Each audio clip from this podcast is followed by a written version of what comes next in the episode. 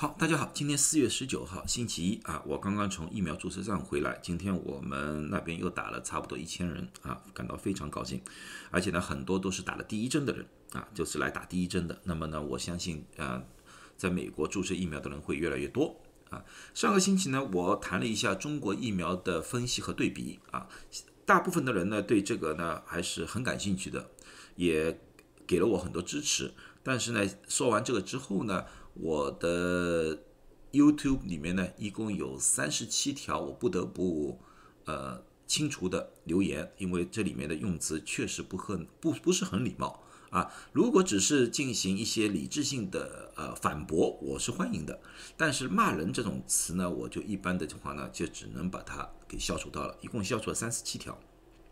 更加有趣的是呢，就是在这个视频发出之后，第二天呢，YouTube 呢也通知我有两次有人想骇客我的 YouTube 的 account，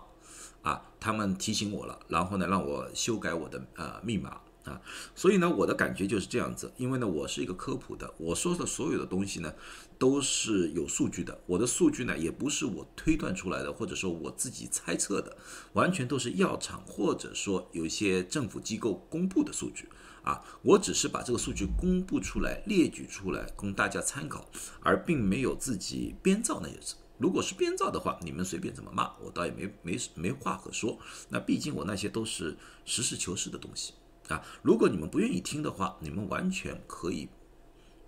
呃，把我拉黑，这个没多大问题，好不好？因为这里是科普，我只是想用实事求是的方式，把我知道的东西和大家分享。好，那么呢，废话说完之后呢，我就说一说，继续说一说啊，那个中国的科兴疫苗。这次呢，科兴疫苗呢，上次我说的视频里面呢，就说。呃，它的三期临床的数据啊，里面有一些什么样的问题？今天呢，我最主要说说一个更加大型的数据，是智利啊做出来一个数据。智利是南美的一个国家，它呢现在在全世界呢打了疫苗的速度呢，是全世界应该排行第三。第一个呢基本上是以色列，第二个呢应该是阿联酋，第三呢就是智利啊。有些人说英国应该比它快，英国是打第一针打的比它多。但是打两针比他还晚，是这么说。所以他他全世界如果从国家来说的话，有些小地方我不说了，国家呢它是排行第三。然后呢，他是把注射完疫苗的一千万人，然后进行统计，然后呢就是政府呢公布呢就是预防的有效率，有症状的感染的有效率是百分之六十七，住院的有效率是百分之八十五，预防死亡的有效率是百分之八十。那么这个百分之六十七，好多人怀疑这个百分之六十七怎么样解释的？这个百分之六十七的解释就是说，你不打疫苗的人，如果死了一百个，那么呢，打了疫苗的人里面啊，哦不不是不是死了，就是感染的。如果不打疫苗的人有一百个人感染，那么呢，打了疫苗的人里面呢，只有三十三个人感染，这就是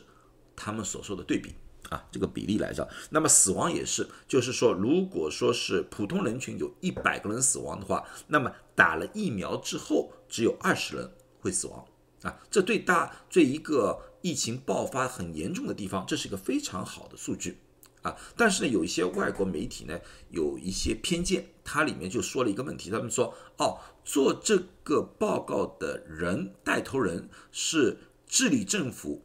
专门牵线和中国订购科兴疫苗的那个人，所以呢，他会不会就是暗示有点做小动作？我觉得不会啊，我觉得不会，这个不，这个没有这个理由，因为这个是一个大数据来的，这是东西是隐瞒不住的，不像一个小实验，如果一两百个人你还可以搞一点东西，这么大的一个数据不是一个人可以搞出来的，所以我觉得这个在这方面，这个外媒外界的媒体是有偏见的。是有偏见的，但是呢，这个数据里面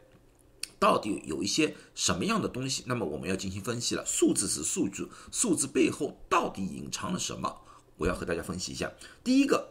这个百分之六十七到底是不是科兴疫苗的？这是我们第一个需要怀疑的。为什么呢？因为在整个智利注射的百分比，科兴注射百分是百分之八十七，而另外百分之十三是辉瑞。汇率，如果这个百分之六十七是科兴和汇率混合的数据的话，那么我基本上算出来，科兴的有效率大概在百分之六十三左右，也是大大的超过了百分之六十。那么人家说哇，这个数字好低哦，我觉得不对，这个数字够了。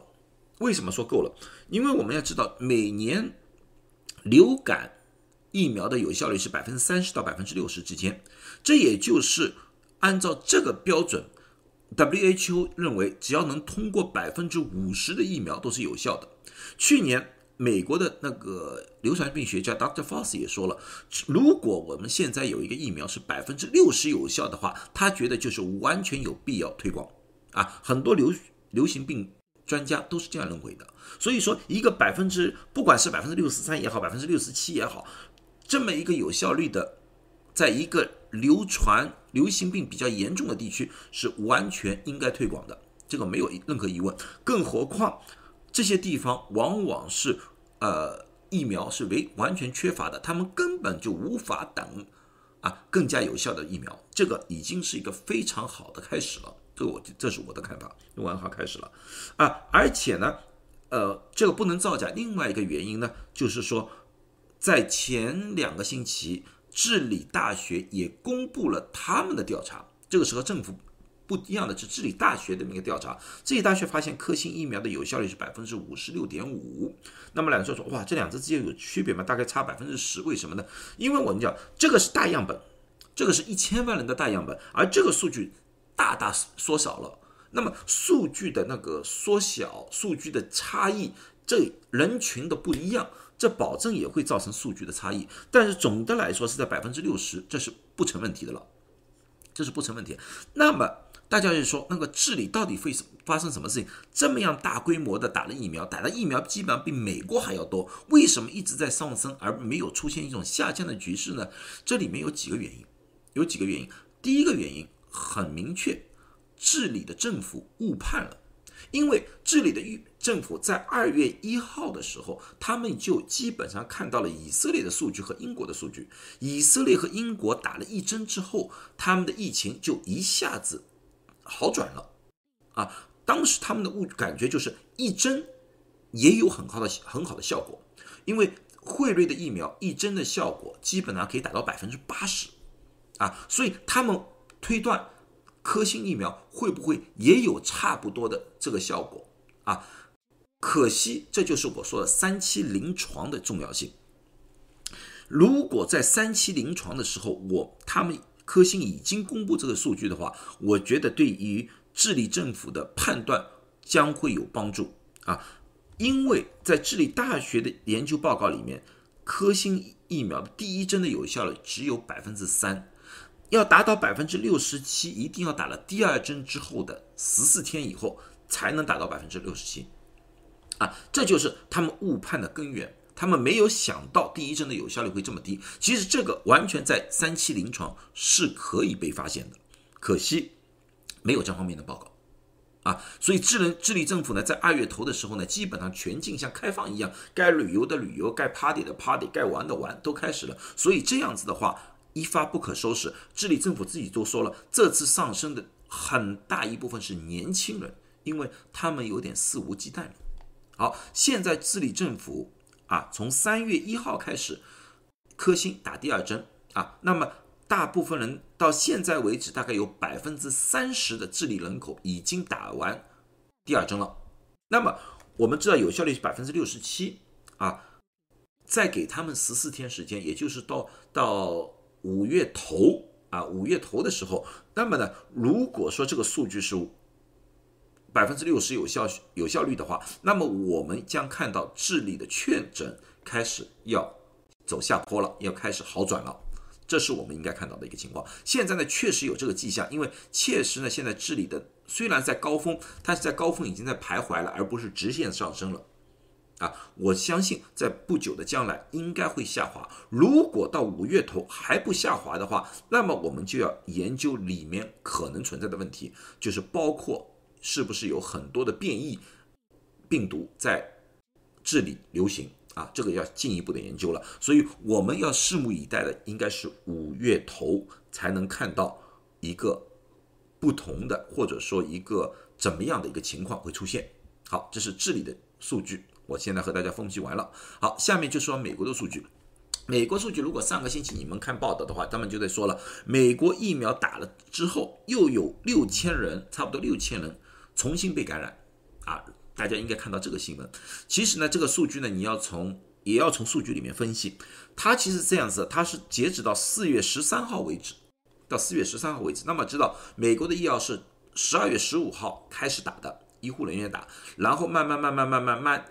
到了一月五号左右打第二针，到了一月五号打了第二针之后，啊，基本上十四天，因为我们叫完全免疫。完全免疫什么意思啊？就是辉瑞和 Moderna 打了第二针之后十四天，或者强强生打了一针之后十四天，我们才叫完成了免疫的一个整个系统。到四月十三号，一共有七千五百万人，也就是整个美国的五分之一，五分之一人。百分之二十人打完两针疫苗，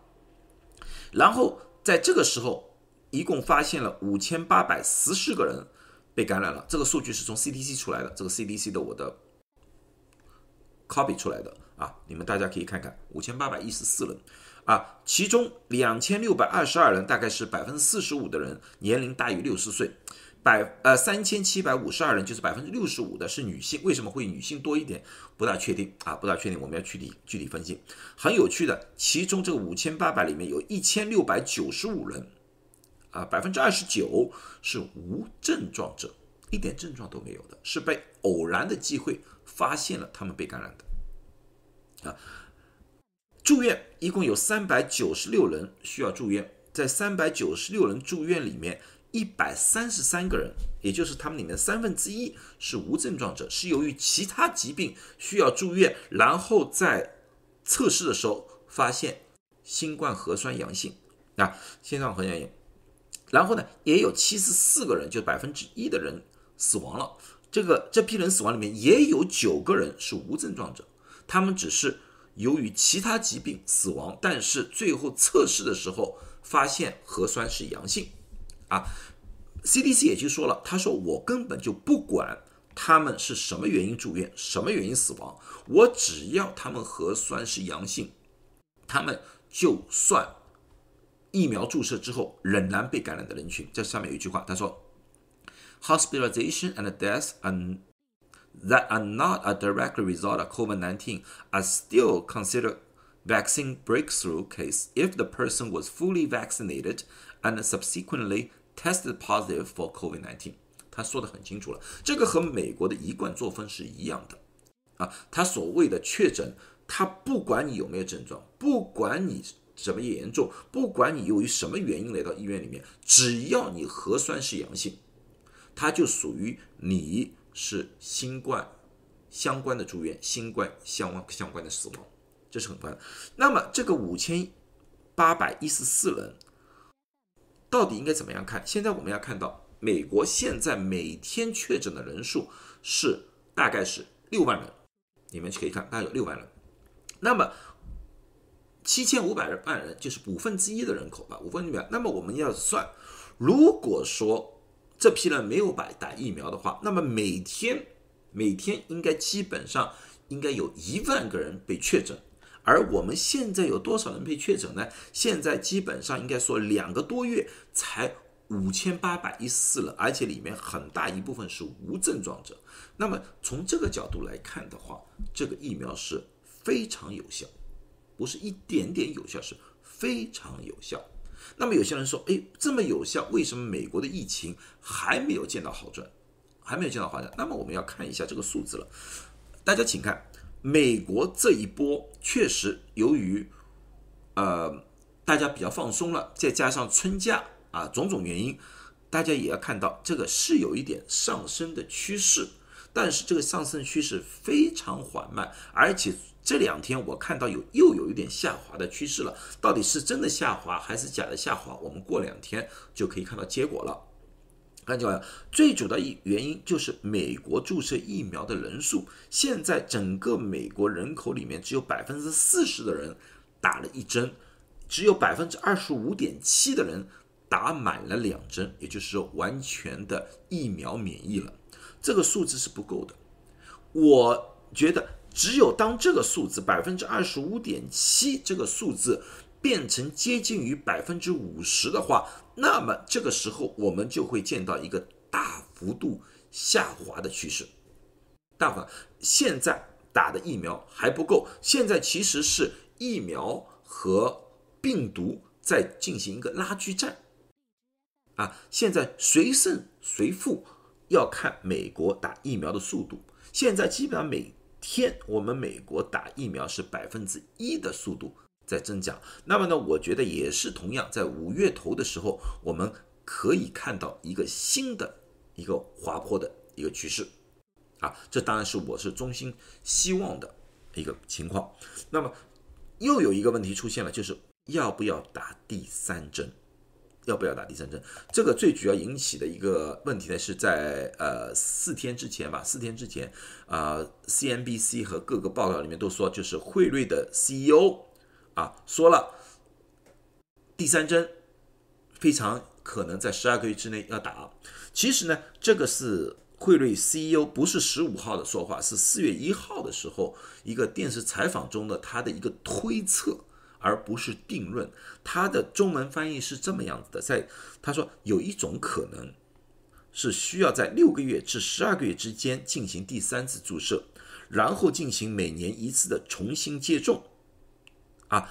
所有的媒体只说了这么一段话，他没有说后面那两句话，后面两句话是，但所有这些都需要确认，所以他自己都不确定。另外一个，同样变异将。起起了一个重要作用哦，关键作用啊，就是说要不要打第三针，并不是说这个疫苗的本身是不是会失效，或者是不是没有抗体人体，最主要是要看这个病毒是不是产生了变异，这个变异是不是对于我们现在的疫苗有一种抵抗性了，这是他想表达的一个概念。并不是说他确定一定要打第三针，这只是他的一种推测啊。所以现阶段我的感觉就是说，能打疫苗的尽量打疫苗。如果说我们能把啊疫苗的注射率提高到非常高的话，那么那个病毒就没有地方藏匿。如果病毒没有地方藏匿的话，那么这个病毒就能变异的可能性就会大大的缩小。如果这变异的可能性大大的缩小，那么打第三针的可能性也就会大大的缩小，啊，这就是我想，我觉得这是他的一个意思，啊，当当然了，我们拭目以待，看看看到底是不是需要打第三针。如果需要的话，也保证是我们这批人，因为我们是最早打第一针的人，也是我们先打第三针。我到时候会进一步的和大家的分析。好了，那么今天就基本上讲到这里啊。现在呢，这个疫苗呢一直在打了，因为我想想打的人呢，基本上已经都有想尽一切办法去找那个疫苗去打了。呃，不想打疫苗的人呢，我觉得再多说也没有多少意思啊。除非有一些突破性的东西呢，我还是会回来和大家汇报一下。那呢，然后呢，我就会把大部分的精力呢进行其他的医学的科普啊。如果你们只是为了呃新冠啊来看我的视频的人的话呢，那么你们就隔一段时间了。看一看就可以了。如果你们对其他医学的科普有感兴趣的话，你们可以还继续跟着我。啊，接下去呢，我就因为呃春天到了嘛，春天到了，很多人喜欢去郊游。接下去呢，我会谈谈那个 Lyme disease 和 Tip 的 Lyme disease。然后呢，下个月呢，我会综合说一个 Parkinson 的那个 disease。呃，然后在当中呢，我会这尽量说一下，如果说这段时间如果出去旅游啊，诸如此类的，应该注意点什么样的事项。啊，以及呢，就是各种各样的呃非处方药啊，应该是怎么样使用啊？怎么样安全的使用非处方药？因为虽然是非处方药，其实呢里面或多或少还是有一点危险，因为是药三分毒嘛。啊，这是我下面的计划。好，谢谢大家的支持。如果有兴趣的话呢，继续订阅我的；如果没有兴趣的话呢，那么祝贺大家都健康，从这个疫情当中能够早点走出来。好，谢谢，再见。